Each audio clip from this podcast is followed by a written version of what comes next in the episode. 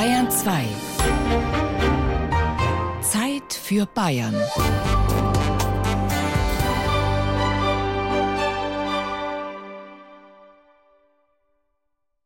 Herzlich willkommen.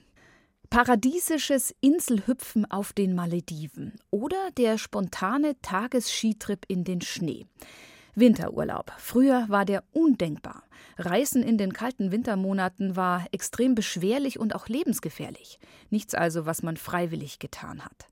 Tausende Flüchtlinge und Vertriebene mussten im Winter 45-46 diese schlimme Erfahrung machen. Oft ein Trauma, das über Generationen hinweg bis heute nachwirkt. Und auch in der Familie von Andreas Höfig. Vor genau zehn Jahren hat er seine schwierige Beziehung zum Reisen im Winter in einem Feature erzählt. Heute wollen wir es wiederholen. Eine der Interviewpartnerinnen von damals, Emma Heinrich, ist mittlerweile verstorben. Trotzdem bleiben ihre Erinnerungen ein wichtiges Zeugnis für das Schicksal vieler Flüchtlinge und Vertriebener.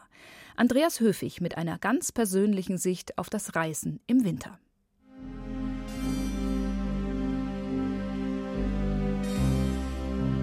Oh, Welche Macht weckt mich und zwingt mich aus meinem Bett von ewigem Schnee? Lass mich wieder gefrieren und zu Tode erstarren. So singt der Geist der Kälte in Purcells Oper King Arthur. Winter, Eis und Schnee. In meiner Familie hat das Wort Winter einen ernsten, einen besonderen Klang. Etwas Bedrohliches, etwas Fatales schwingt damit. Etwas, das meinen Vorfahren seit Generationen die Glieder lähmt und zerstarren lässt und kalte Schauer über den Rücken jagt. In unserer Familiengeschichte steht unauslöschbar eingemeißelt, der Winter ist kein Spaß. Reisen im Winter kam für uns deshalb überhaupt nicht in Frage. Und trotzdem fiel meine allererste Reise ausgerechnet in den Februar. Länger konnte nicht mehr damit gewartet werden, war ich doch bereits vier Wochen überfällig und wuchs im Leibe meiner Mutter weiter und weiter heran, zu bedrohlicher Größe. Der Hausarzt war abends wiedergekommen, saß auf dem Bettrand und drohte, nach eingehender Untersuchung, der Hochschwangeren mit Überweisung ins Krankenhaus und Kaiserschnitt. Lange hatte meine Mutter eingedenk der schlechten Familienerfahrung mit dem Winter versucht, meine Ortsveränderung hinaus in den Februar aufzuschieben, was ich über die Nabelschnur wohl zehn Monate lang mit aufsog. Lange hatten wir beide uns erfolgreich gegen das Unvermeidliche gesträubt. Doch angesichts der Drohung des Arztes, mich gewaltsam zu holen, sahen wir nun auf die Minute den Zeitpunkt gekommen, mich auf die Reise zu schicken. So erblickte ich, Andreas Höfig, am forstigen 28. Februar 1961 in der Felsenstraße Nummer 2 in Stein bei Nürnberg das kalte Winterlicht der Welt. Die unerträglichen Wehen und unvermeidlichen Verletzungen, die meine 64 Zentimeter Körpergröße der Mutter zugemutet hatten, sowie die mäßigen Außentemperaturen im Schlafzimmer, die zu erhöhen ein von meinem Vater eigenhändig zusammengeschweißter Kanonenofen im Wohnzimmer trotz glühenden Blechs nicht schaffte, ließen mich zur frühen Überzeugung kommen, dass Reisen im Winter künftig zu vermeiden sei. Damit stimmte ich nicht nur in den Kanon meiner Vorfahren ein, sondern auch in die Berufstradition meiner Eltern, eines Gärtners und einer Blumenbinderin. Gärtner reisen nicht im Winter, sie heizen Gewächshäuser, seit frühester Zeit. Allerdings ist die Winterszeit für gelinde Gewächse die allergefährlichste Zeit. Da soll ein Gärtner, wann die Kälte sehr zunimmt, zu nachts ein und andermal die Öfen des Pflanzenhauses anfeuern und eine proportionierliche Wärme unterhalten, auf dass die darin befindlichen Bäume in einer stets temperierten Hitze stehend bleiben. Wann nur dagegen die liebe Faulheit bei einem Gärtner sich einschleicht und er, bevor er zu Bette gehet, die Öfen über die Gebühr heizet, damit die Winterung desto länger warm bleibet, und er nicht unsanft muss verlassen sein warmes Nest, um wiederum nachzuschieren, so gehen notwendig nach und nach die Bäume zu Grund und zu Schanden. Aus Johann Christoph Volkhammer Kontinuation der nürnbergischen Hesperidum oder gründliche Beschreibung der edlen Zitronenfrüchte Nürnberg 1714.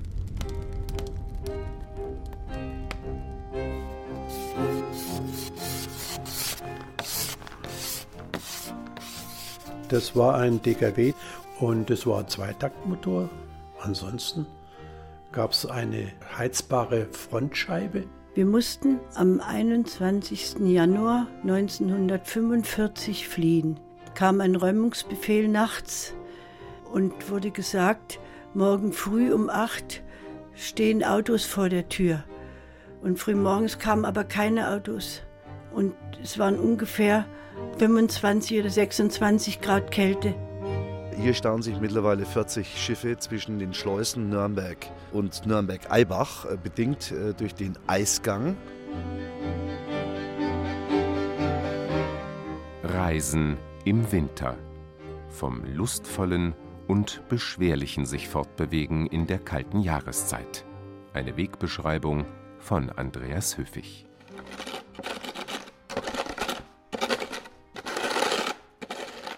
Nein, Reisen im Winter kam für unsere Familie nicht in Frage. Nicht nur wegen des Heizens. Für Gärtnereien beginnt alljährlich mit den ersten Nachtfrösten die vierte Hauptsaison. Gräber werden abgeräumt und mit Tannenreisig abgedeckt. Zu Allerheiligen und zum Toten Sonntag ordern Kunden Gestecke und anderen tröstlichen Grabschmuck. Und in meiner Kindheit gab es den Adventskranz noch nicht als trockenen Billigartikel im Baumarkt. So saß ich als dreijähriger Bub bis spät in die Nacht im warmen Kesselhaus der Gärtnerei, auf dem langen Arbeitstisch, die Beine baumelnd zwischen Vater und Mutter, die stehend Kränze banden, Moos steckten oder Tannenäste schnitten. Ich reichte ihnen Tannenbüschelchen zu oder zupfte lange Kiefernnadeln aus dem duftenden, blassen Islandmoos. Das Grundig-Röhrenradio dudelte und ich war glücklich zu Hause bei den Eltern zu sein. Von Zeit zu Zeit folgte ich meinem Vater hinunter in den Heizraum, wo er einige Schaufeln schwarzen Kokses ins glühende Maul des leise brodelnden Kessels warf. Womit meine spätere Leidenschaft für Dampfkessel jeglicher Art hinreichend erklärbar ist.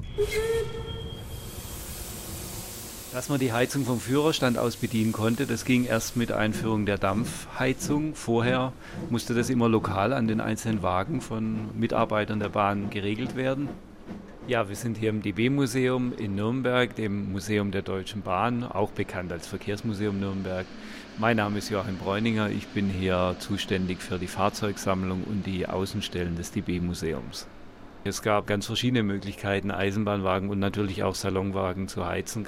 Es ging 1848 los mit so einer Art Wärmflaschen, bei denen man heiße, ja, große Wärmflaschen unter die Sitze geschoben hat. Das war natürlich sehr wartungsaufwendig. Man hat es dann auch versucht mit Kohleöfen in den Wagen. Die werden natürlich sehr heiß, da kann man sich leicht dran verbrennen und man hat natürlich offenes Feuer in den Wagen. Das war nicht so toll. Man hat ähm, auch versucht über glühende Briketts das Ganze zu lösen, die man in speziell vorgesehene ähm, kleine Schubfächer eingeführt hat. Auch sehr aufwendig, auch offenes Feuer im Wagen, das ist gefährlich. Die wirkliche Lösung dieses Problems war wirklich die Dampfheizung, die eben 1868 dann zum ersten Mal in Bayern eingeführt wurde. Hier konnte man direkt von der Lokomotive Dampf abnehmen und durch die Wagen leiten. Das war natürlich sehr sehr einfach, sehr wartungsfreundlich und man hat kein offenes Feuer mehr in den Wagen. Wir haben hier zwei ganz tolle Salonwagen. Zum einen den Salonwagen von Ludwig II., dem bayerischen König, der auch Neuschwanstein beispielsweise hat bauen lassen. Und auf der anderen Seite den Salonwagen von Reichskanzler Bismarck, bekannt als der große Reichseiniger Deutschlands.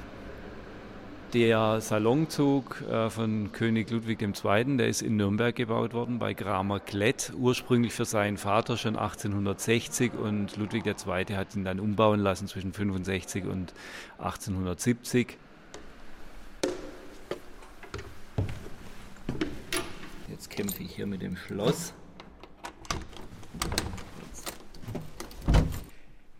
Dieser Salonwagen, obwohl er sehr, sehr ja, alt eigentlich aussieht, war für seine Zeit ein sehr modernes Fahrzeug. Es gab seit 1868 in Bayern, die waren da Vorreiter, die sogenannte Dampfheizung und König Ludwig II., der ja neuer Technik nicht abgeneigt war, hat das auch gleich hier einbauen lassen. Wir haben hier eine Dampfheizung, die Heizkörper sind sehr geschickt versteckt, zum Beispiel unter diesem großen Sofa hier.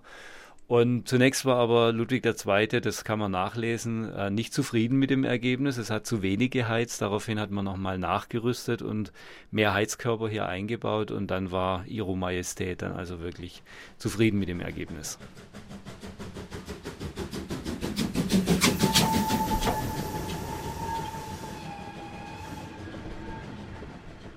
Nein, Bahnreisen im Winter waren kein Thema in unserer Familie. Und doch erinnere ich mich sehr genau an die erste Reise, die ich auf Schienen unternahm. Auch sie fand im Winter statt, Anfang Dezember 1964, und ging vom Nürnberger Hauptbahnhof im Nachtzug nach Celle, wo mein Großvater väterlicherseits Geburtstag feierte. So stand ich fast vierjähriger Knirps abends auf dem zugigen Bahnsteig an der Hand meines Vaters. Er in seinem schweren Wollmantel großes weiß-schwarzes Fischgrätmuster, Hut und Koffer. Ich mit Pudelmütze, Mantel und Strumpfhosen unter den langen Hosen ausstaffiert und ebenfalls ein kleines Pappköfferchen, das ich heute noch besitze, fest in der Hand. Es war kalt, zugig, laut und voller Menschen. Doch ich fühlte mich sicher, wie sich nur Kinder an der Hand der Eltern sicher fühlen können. Mein Vater beugte sich plötzlich zu mir hinunter, drückte zart meine Hand, die in seiner lag, und sagte Du hast ja Öfchen in den Händen. Richtige Öfchen. So heiß waren meine Finger also, dass ich damit die beschützende große und kräftige Gärtnerhand meines Vaters wärmen konnte. Der Stolz darüber erhöhte meine Körpertemperatur um mindestens weitere zwei Grad, und schon stampfte die Dampflok in den halbdunklen Bahnhof ein.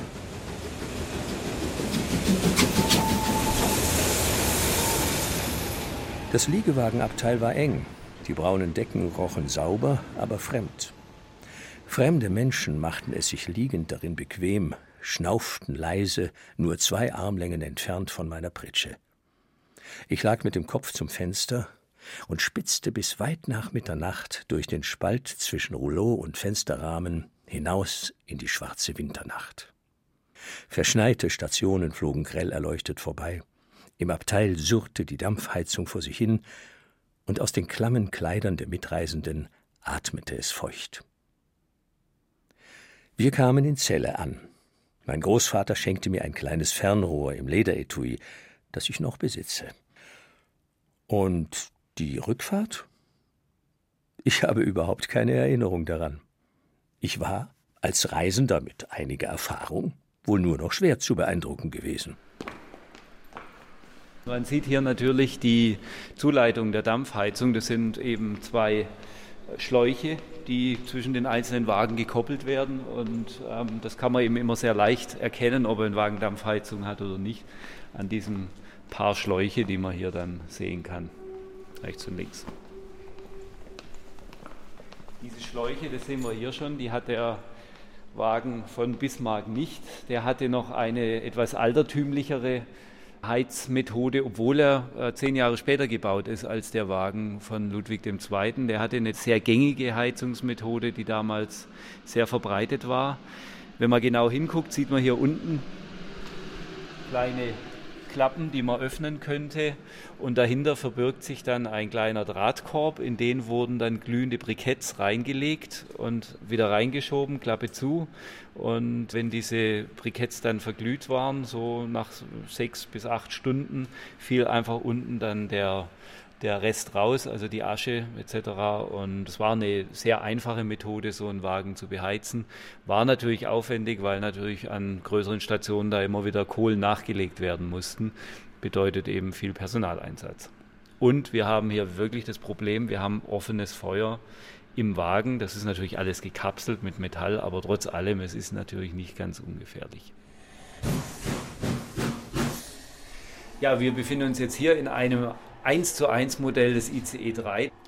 Ja, in einem modernen Zug läuft es im Prinzip genauso wie in jedem Auto. Es gibt eine Klimaanlage, die kann sowohl kalt als auch warm und im Prinzip ist da wirklich kein Unterschied mehr. Dampfheizung gab es noch relativ lange, also bis in die 80er Jahre hinein. Und, aber jetzt ist es wirklich gang und gäbe, dass man hier Klimaanlagen in den Zügen hat, die beides können, kühlen und wärmen.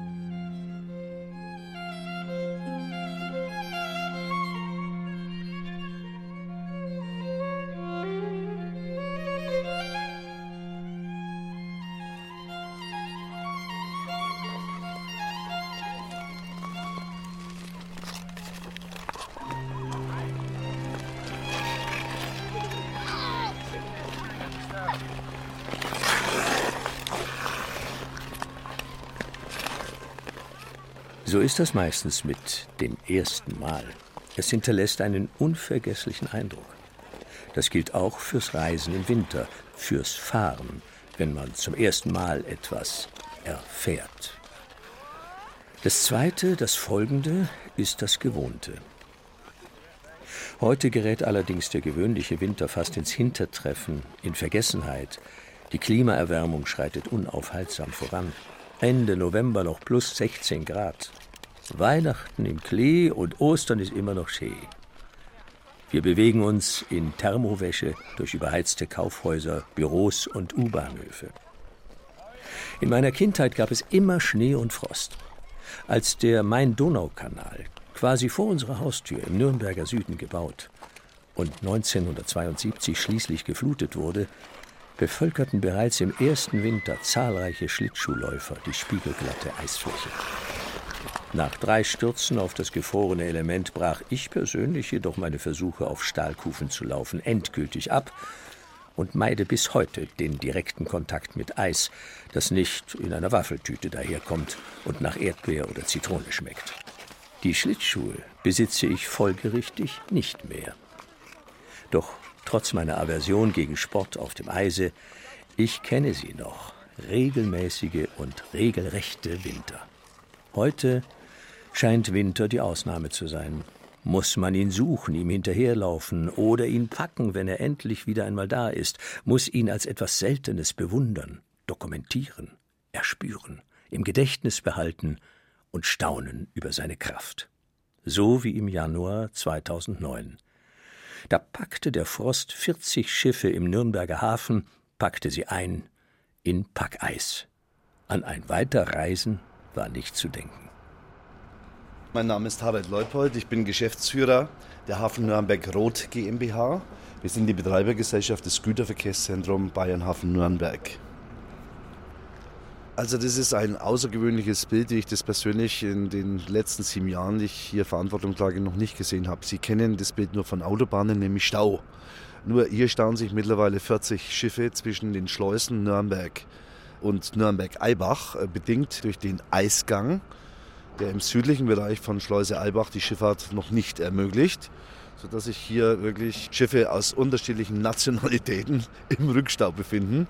Zum Teil in zweiter Reihe hier im Kanal in Höhe unseres K1 des Hafen Nürnberg. Die Eisfläche sieht aus wie eine Mondlandschaft. Die Eisschollen sind gebrochen, teilweise zusammengefroren, sind also unterschiedliche Eisstärken. Man sieht, es ist noch keine Bewegung durch das Wasser da. Das heißt, der Eisgang ist noch so massiv, dass die Schifffahrt selbst hier bis hierher gerade noch möglich war. Aber im Weiteren bei einer anderen Höhenlage südlich der Schleuse Eibach ist es aufgrund der Witterung noch nicht möglich. Die Schiffsführer müssen dafür sorgen, dass sie ihre Schiffe eisfrei halten. Das heißt, die Motoren müssen von Zeit zu Zeit angelassen werden. Es muss ein bisschen ein paar Meter manövriert werden. Ganz einfach deswegen, wenn die Schiffe zufrieren würden bis zur äußeren Schiffswand und dickere Eisplatten da wären, die würden ja durch die Drucksituation die Eisbrecher verursachen, riskieren, dass sie ihre Außenwand beschädigen. Man kann sowas auch übertreiben. Wir hatten die Situation vor zwei Wochen, als wir im Hafenbecken 1 Eisstärken von 40 bis 50 Zentimeter hatten, dass ein Schiffer äh, sein Schiff unbedingt eisfrei halten wollte. 60 Meter Luftlinie zu dem Polizeiboot Schuppen der Wasserschutzpolizei. Durch das Manövrieren und durch die Schiffsschrauben haben sich Eisplatten Platten unter dieses Bootshaus geschoben, die Statik und Stabilität des Bootshauses gefährdet und haben sich dann zusammengeschoben auf über eine Meter Eisstärke und haben das Polizeiboot, das große Polizeiboot, hochgehoben und beschädigt. Gegen den Schiffsführer wurde durch die Wasserschutzpolizei Anzeige erstattet, weil dieses Verhalten möglicherweise gut gemeint, aber nicht regelkonform war.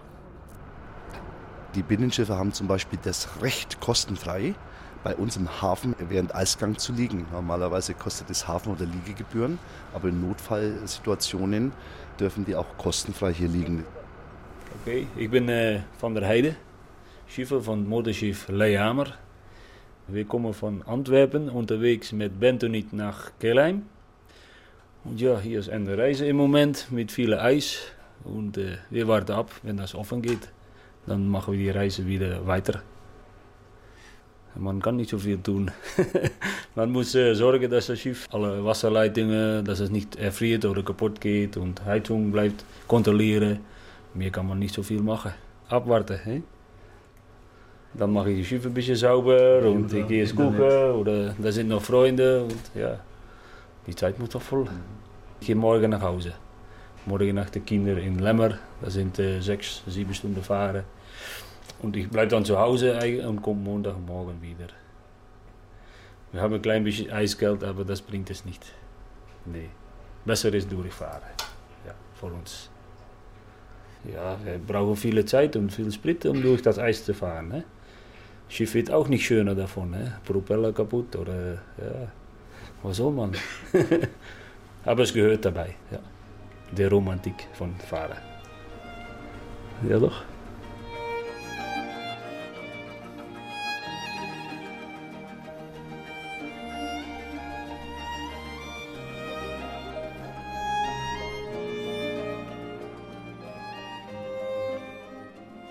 Trotz aller Begeisterung für Reisen.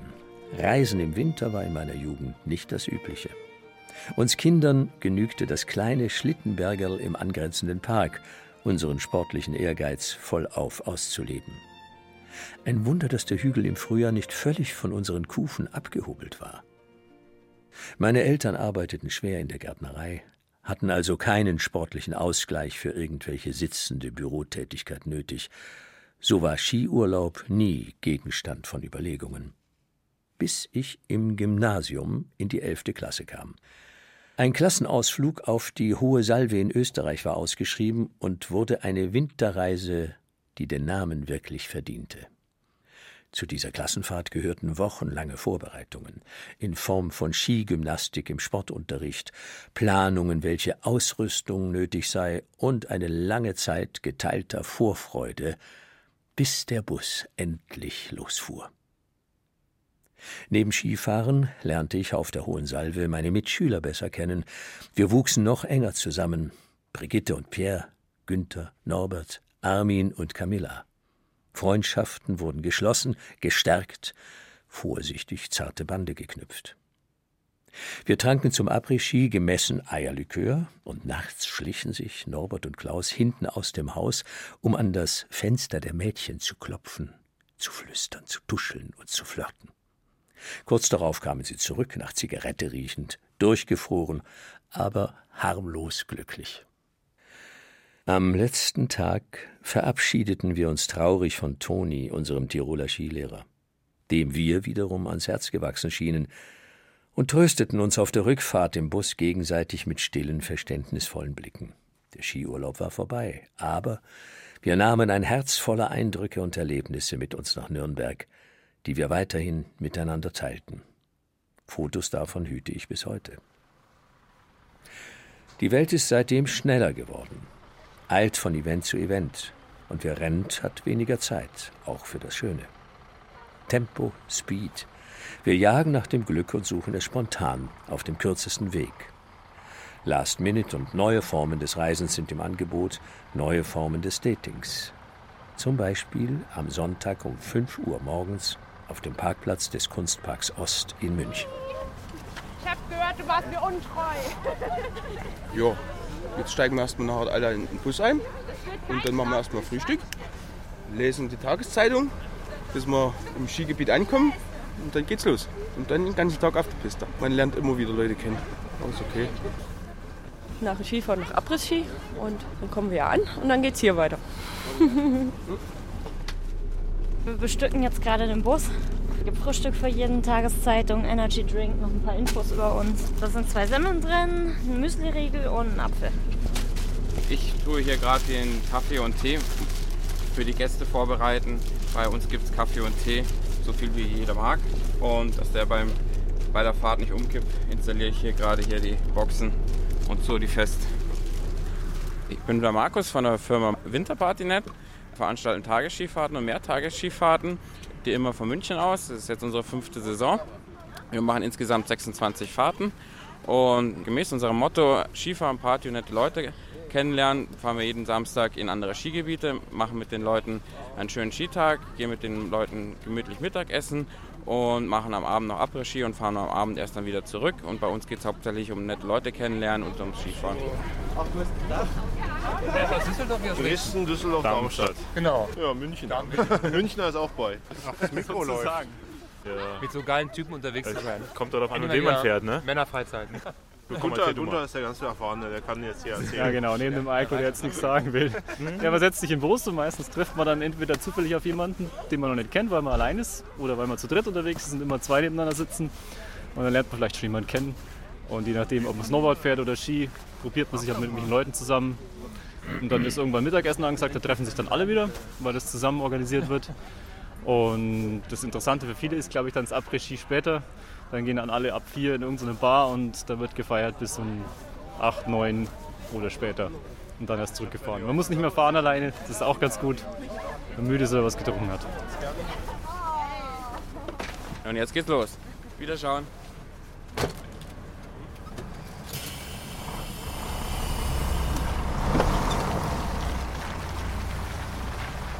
Obwohl ich die Skifreizeit in der 11. Klasse genossen hatte, Reisen im Winter blieb in unserer Familie weiterhin etwas eher Unfreiwilliges. Im Januar 1981 wurde meine Mutter von der Krankenkasse an den Chiemsee geschickt, zur Reha- und Diabeteseinstellung. Mein Vater und ich beschlossen, sie in Prien zu besuchen. So fuhren wir mit dem knallorange Opel Rekord auf die Salzburger Autobahn. Mein zwanzigster Geburtstag stand kurz bevor, und als stolzer Besitzer eines nagelneuen Führerscheins durfte auch ich nun legal ans Steuer. Autos spielten in unserer Familie schon immer eine große Rolle. Gärtner haben viel zu transportieren. Mein Vater wäre schon als Kind liebend gerne Kfz-Mechaniker geworden. Und tatsächlich sollte ein Auto 1945 für ihn die Rettung sein, für ihn, seine Eltern und seine Geschwister. Mit einem DKW gelang die Flucht aus Schlesien 1945. Ich bin der Jochen Höfig und wohne in Nürnberg. Das war in meiner Kindheit und zwar war das in Heinau in Schlesien. Da hatte mein Vater eine Käsefabrik. Und während der Kriegszeit, wegen einem Lebensmittelbetrieb, musste er oder durfte er zu Hause bleiben und den Betrieb leiten. Nachdem aber der Krieg da dann länger angehalten hat und auch dem Ende entgegengegangen ist, äh, wurde die Sache da in Schlesien immer unruhiger und es kamen dann die Russen auf uns zu und dann mussten wir flüchten. Und da hatte mein Vater ein Kraftfahrzeug. Und dieses Kraftfahrzeug war stillgelegt, konnte es aber dann wieder flott machen und hat uns mit dem Auto im Winter weggefahren, aus Heinau weggefahren ins Riesengebirge. Das war ein DKW, der Vater hatte schon immer durch die Fabrik auch ein Auto gehabt, was damals ja schon selten war, dass jemand ein Auto hatte. Das war also keine äh, Blechkarosserie. Soweit ich weiß, war das stabiles Sperrholz, die Türen. Die Kotflügel waren schon aus Blech, hat so eine Stockschaltung gehabt mit drei Gängen, die Türen sind nach vorn aufgegangen. Ne? Und es war ein Zweitaktmotor, gemischt gefahren, hat geknattert, gemacht. Aber so war das schon ein klasse Fahrzeug. Ansonsten gab es eine heizbare Frontscheibe. Die ist zwar über die Batterie gegangen, aber nach Möglichkeit hat man die nicht benutzt, weil das war ja bloß 6 Volt Batterien. Die waren also nicht so stark, dass man sagen kann, da kannst du alles dranhängen. Ansonsten waren sie ein bequemes Auto, ja.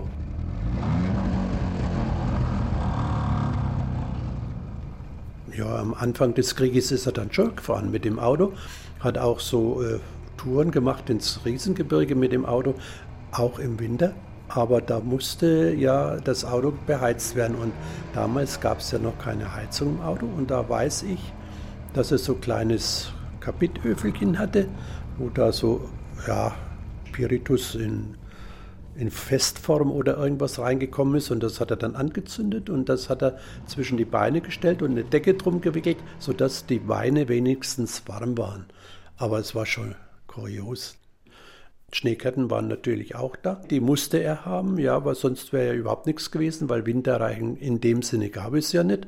Da waren ja alle Straßen waren ja da verschneit, da ist ja nichts gestreut worden oder Salz gestreut worden. Da ist der Schnee fest gewesen und da sind die Schneeketten ideal dazu. 16 Kaufbeuren Richtung Duisburg zwischen Mindelheim Süd und Krumbach Behinderungen durch glatte Straßen. Wegen Neuschnees gibt es auf den Straßen noch immer Staus. Auch am Münchner Flughafen kommt es zu erheblichen Verspätungen.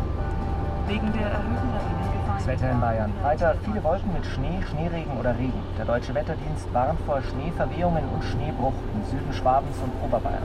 Im Norden dagegen heute Nachmittag meist trocken bei 0 bis 4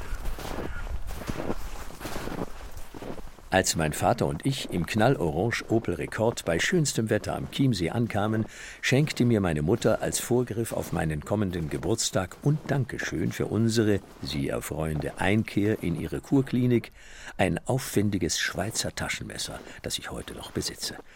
So ausgerüstet wagten wir kurz darauf den Spaziergang über den ausnahmsweise wieder einmal komplett zugefrorenen Chiemsee hinüber zur Herreninsel, den Wegmarkierungen aus kleinen Tannenzweigen rechts und links der glatten Bahn folgend. Wir waren spät losgelaufen und hatten uns im Schlosspark der Insel etwas vertrödelt. So traten wir als Letzte den Rückweg über das Eis an. Die Sonne war bereits im Dunst verschwunden und die Kälte zog merklich an. Die große weiße Decke des Sees fror weiter durch, dehnte und streckte sich bis sie lange, dunkle Risse quer über das bayerische Meer schickte. Wir beschleunigten unsere Schritte, denn jeder Riss wurde begleitet von einem dumpfen Knacken und einem unterirdischen Donnern aus den Tiefen des Sees, als ob Väterchen Frost auf seine große weiße Trommel schlüge. Unheimlich war's und weckte in mir die Erinnerung an ein Kindergedicht, mit dem meine Mutter uns immer vor Eisflächen gewarnt hatte will sehen, was ich weiß, vom Büblein auf dem Eis. Gefroren hat es heuer noch gar kein festes Eis. Das Büblein steht am Weiher und spricht so zu sich leis. Ich will es einmal wagen, das Eis, es muss doch tragen. Wer weiß. Das Büblein stampft und hacket mit seinem Stiefelein. Das Eis auf einmal knacket und kracht, schon bricht's hinab. Das Büblein platscht und krabbelt, als wie ein Krebs und zappelt mit Schreien. O helft, ich muss versinken in lauter Eis und Schnee. O helft, ich muss ertrinken im tiefen, tiefen See. Wäre nicht ein Mann gekommen, der sich ein Herz genommen, oh weh. Der packt es bei dem Schopfe und zieht es dann heraus. Vom Fuße bis zum Kopfe wie eine Wassermaus. Das Büblein hat getropfet, der Vater hat's geklopfet zu Haus. Friedrich Wilhelm Güll, 1827.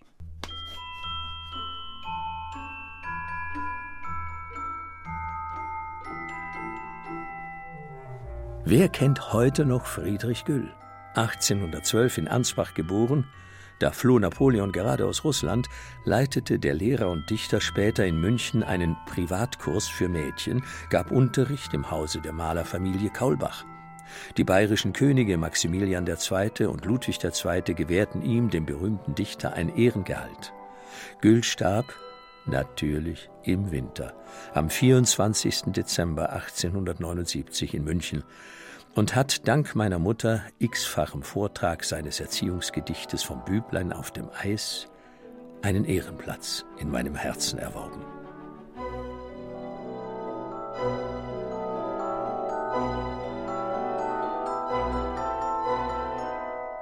Eine Reise ist laut Definition eine meist lange Fahrt von einem Ort zum anderen. Was hierbei fehlt, ist der Grund für das Ereignis. Ist es eine Urlaubsreise, ein Kuraufenthalt, eine Welt-, eine Geschäftsreise oder eine Expedition?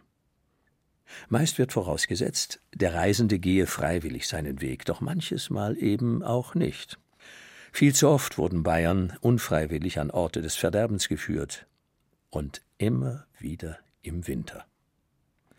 Bayerische Soldaten folgten Napoleon nach Russland und ertranken am 28. November 1812 in der Beresina. Wenige ihrer späteren Waffenbrüder überlebten die Schlacht um Verdun, die am 21. Februar 1916 begonnen hatte und mit 700.000 Toten am 20. Dezember, neun bluttriefende Monate später, endete. Im Kessel von Stalingrad wurden bis zum Ende am 2. Februar 1943 unzählige Soldaten verheizt. Meine Vorfahren wurden als Zivilisten vom größten Feldherrn aller Zeiten auf eine Reise geschickt, gehetzt, gejagt, auf eine Reise, die sich tief in unser Gedächtnis eingegraben hat. Wer mit den immer wiederkehrenden Erzählungen über die Flucht im Februar 1945 von Eltern, Tanten und Onkeln aufwächst, der entwickelt unweigerlich eine Skepsis gegenüber Ortsveränderungen in der kalten Jahreszeit und einen instinktiven Respekt vor dem Winter. Mein Vater und meine Mutter erlebten als Kinder die Flucht aus Schlesien nach Bayern und Thüringen. Damals kannten sie sich noch nicht einmal und erlitten doch Ähnliches. Meine Mutter, von der ich die Geschichten immer wieder hörte, ist 2005 gestorben. Aber meine Tante erzählt das Erlebte mit dem gleichen heiligen Entsetzen. Ein Familientrauma. Ich heiße Emma Heinrich, geborene Tomczak und wohne in Pfarrer, frühere Grenzstadt. Ich bin geboren in Buchenhain und habe in Neumittelwalde gewohnt. Es liegt in der Nähe von Oels beziehungsweise Breslau. Wir waren zur Flucht neun Personen. Meine beiden Schwestern haben in Erfurt studiert zu der Zeit, als wir fliehen mussten. Ich war 13 Jahre alt. Meine Schwester Hanna war fünf, der Johannes war sechs und der Rudolf war zwei Jahre. Ja, als wir 45 fort sind, war er zwei Jahre, der ist 43 geboren. Wir mussten am 21. Januar 1945 fliehen. Kam ein Räumungsbefehl nachts und wurde gesagt, morgen früh um acht stehen Autos vor der Tür und ihr müsst fertig sein, ihr braucht nichts mitzunehmen. In 14 Tagen seid ihr wieder zu Hause. Und frühmorgens kamen aber keine Autos. Und es waren ungefähr 25 oder 26 Grad Kälte. Und wir haben draußen vor dem Haus gestanden und gefroren und dachten, wir wären abgeholt, aber es kam nichts. Dann wurden wir wieder äh, reingeschickt ins Haus und haben gesagt, morgen kommt ein Auto. Und es kam wieder kein Auto. Auf einmal hieß es, wir müssen alle an den Bahnhof laufen, im Schnee. Es war sehr hoch Schnee bei uns. Und wir sind alle so schnell, wie wir laufen konnten. Mein Bruder zwei Jahre im Kinderwagen mit doppelseitiger Lungenentzündung, hat ihn meine Mutter im Wagen gehabt. Sind wir da bis zum Bahnhof, war es ungefähr in der Stadt ein Kilometer. Und da sind wir auf den Bahnhof gekommen. Da schossen die, die Panzer schon von Weitem in die Stadt rein. Die haben wir nur von Weitem als schwarze Punkte gesehen. Und haben die Leute auf einen offenen Güterzug gejagt durch dieses kleine Tor. Und das war so furchtbar. Die Menschen haben geschrien und geweint und die Kinder haben geschrien und geweint und wir alle durch das Tor und auf diesen glatten offenen Plattenwagen drauf. Nur und dann ist der Pole, der die Lok gefahren hat, ausgerissen, über die Felder weggelaufen und die Panzer kamen immer näher und haben schon die Stadt beschossen. auf einmal kam der Heizer. Dann hat der Heizer gesagt, ich fahre euch raus, wenigstens zwei Stationen weiter. Dann hat der uns ein Stück bis in den Wald, der Wald war nicht weit, den Zug bis in den Wald gefahren. Und da haben wir wieder gestanden.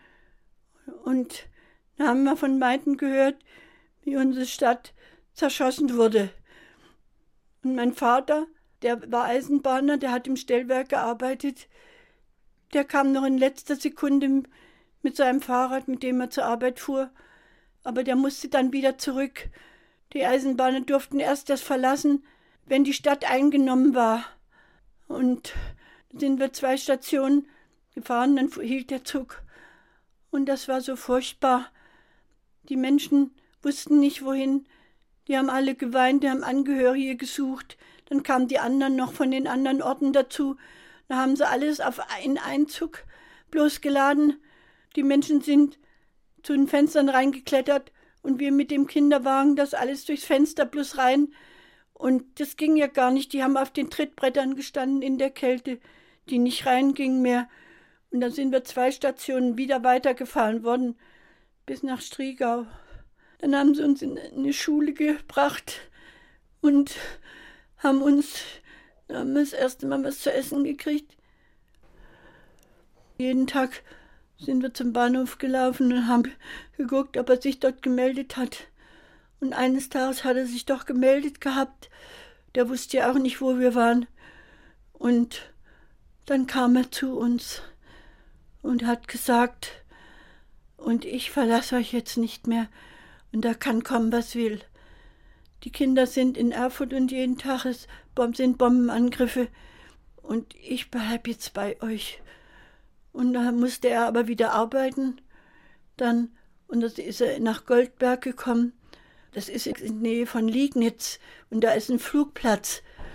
Und kam auf einmal Tiefflieger und die fingen an zu schießen.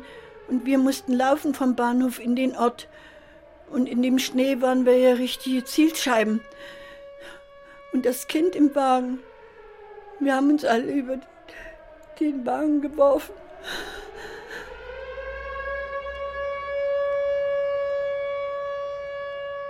Nein, es war keine Reise, die meine Mutter, mein Vater, meine Onkel und Tanten im Winter 1945 erlitten.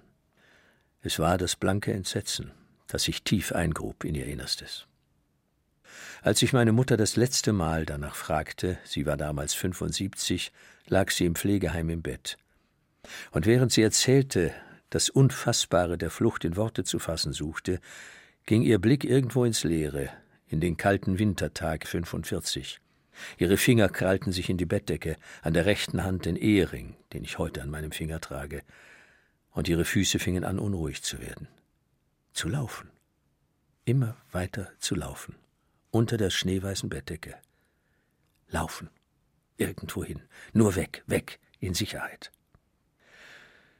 Dabei wirkte meine Mutter weniger wie eine Erzählerin, denn als Sprachrohr einer vor Zeiten verwundeten Kinderseele, bis ich ihren kräftezehrenden Monolog unterbrach und ihre heiße Hand hielt. Mein Vater sprach gefasster vom Erlebten. Männer reden nicht über Traumata. Männer müssen stark sein, schaufeln Gefühle zu, scheinen gelassen damit fertig zu werden. Doch sie leiden unter der harten Schale ebenfalls. Nur still. Es ist so, Hilde und Irmgard haben die Flucht nicht miterlebt. Gott sei Dank welche diese nicht miterlebt haben. Die waren ja dann in Erfurt. Und da musste, wenn man so erzählt hat, hatte ich manchmal das Gefühl, dass die das gar nicht glauben. Das ist manches so furchtbar gewesen. Guck mal, unsere Großmutter, die sind mit dem Dreck gefahren und die ist gestorben, die ist erfroren unterwegs. Die haben sie am Straßenrand beerdigt. Im Schnee, den haben sie aufgehackt. Ich habe Sachen gesehen, wo wir hinkamen. Die Tiere liefen ziellos umher. Hunde, Kühe, Pferde, lief alles umher, überall, wo du warst. Das war ja schon immer das Letzte, wo wir, wir sind ja immer überall zuletzt rausgekommen. Ne? Man hat ja immer schon von weiten Kanonenschießen gehört, tagelang hat er schon gebellert und gedonnert, die Front. Und die Räumungszüge, das war ja noch das Schlimmste. Die haben dann auch mal gehalten, ne? Und da sind die Leute raufgesprungen. Mit Kindern, Frauen, mit Kindern, kleine Kinder am Arm, erfroren. Aber die haben sie nur im Arm gehabt. Das tote Menschen überall rumgelegen. So, das hat einen zuletzt dann gar nicht mehr richtig, konntest gar nicht mehr alles zählen. Am meisten die Kinderchen, wenn die sie so im Arm hielten, die Frauen, und haben gedacht, sie haben das Kind bei sich, der Mama, das Kind war tot. Das kann man nicht beschreiben. Das sind Augenblicke und Erinnerungen, die du in deinem ganzen Leben nicht vergisst. Das hat mich so geprägt, dass ich nie wieder, nie wieder weggehen würde, wenn sie sagen, wir sollen weggehen. Dann bleib ich da, wo ich bin. Ich würde nie wieder weggehen, mich vertreiben lassen von einem Ort, der mir als Heimat lieb und wert geworden ist. Das würde ich nie wieder machen. Dann sollen sie mich umbringen. Aber ich ginge nie wieder fort. Es war zu furchtbar.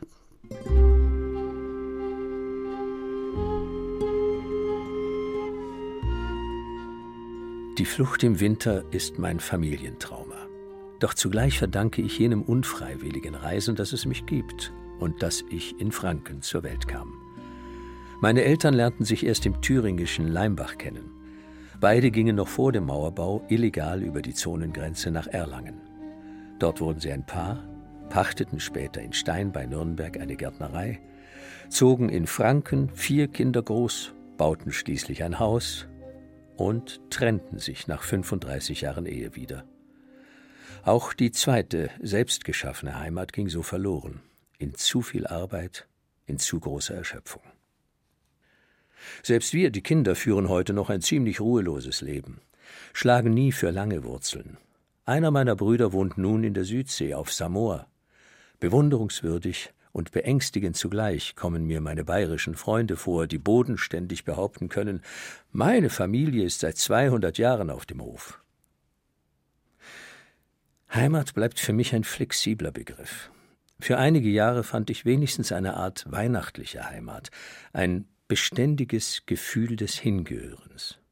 Nämlich dann, wenn ich mit meiner Mutter in der Kapelle des Pflegeheims, in dem sie zuletzt wohnte, Weihnachten feierte. Gebrechliche Menschen reisen nicht mehr, schon gar nicht im Winter. Die Kreise, die sie ziehen, werden immer kleiner. Aber sie machen Zeitreisen, erzählen die Geschichten ihres Lebens, die das Langzeitgedächtnis großzügig bereitstellt.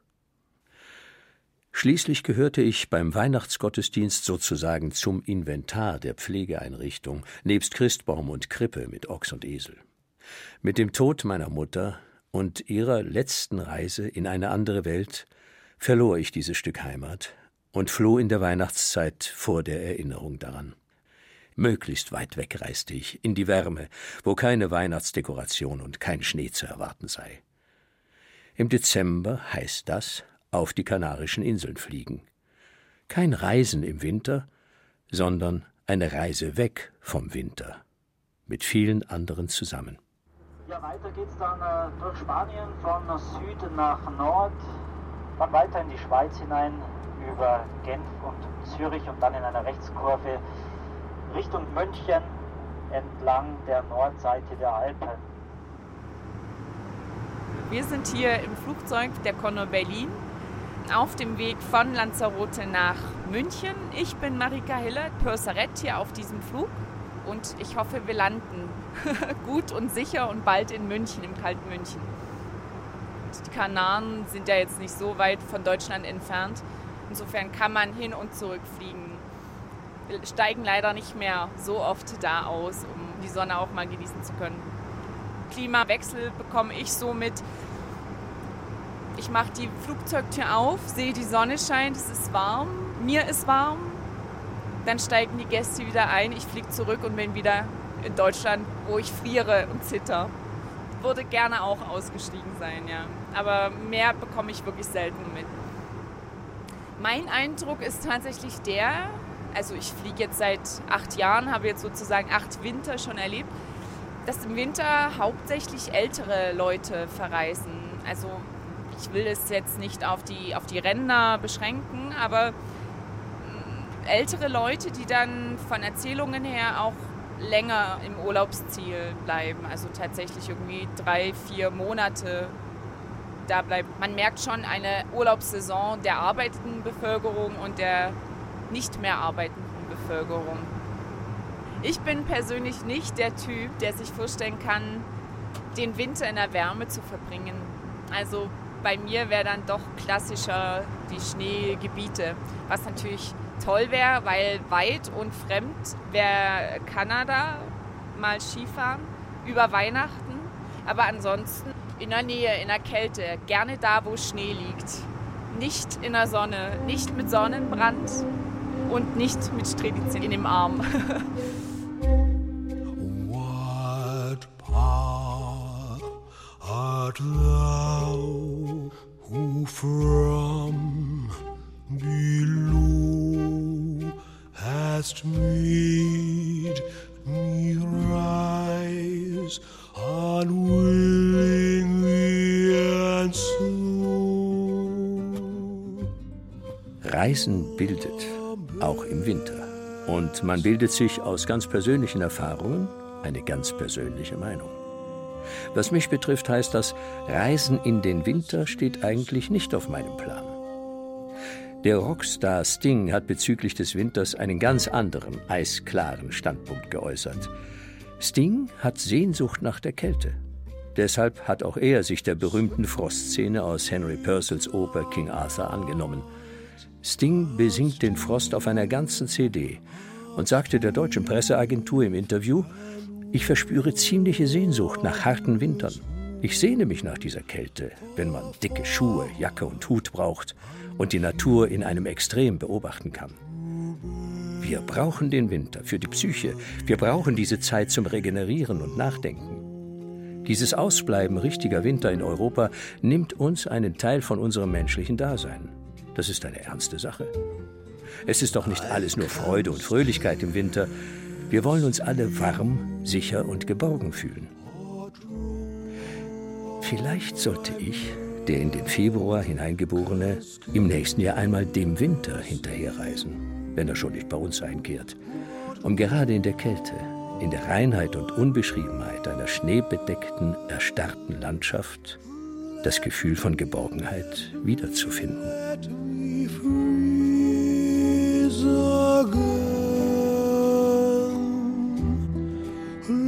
Let me, again to death. Let me, let me, let me freeze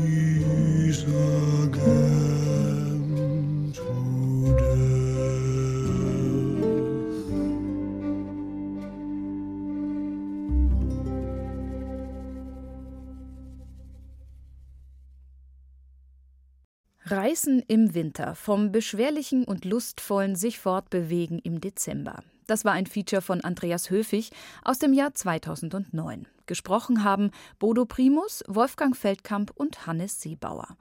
Und ich wünsche Ihnen jetzt noch viel Spaß mit Bayern 2. Am Mikrofon verabschiedet sich Simone Schülein. Ade, machen Sie es gut.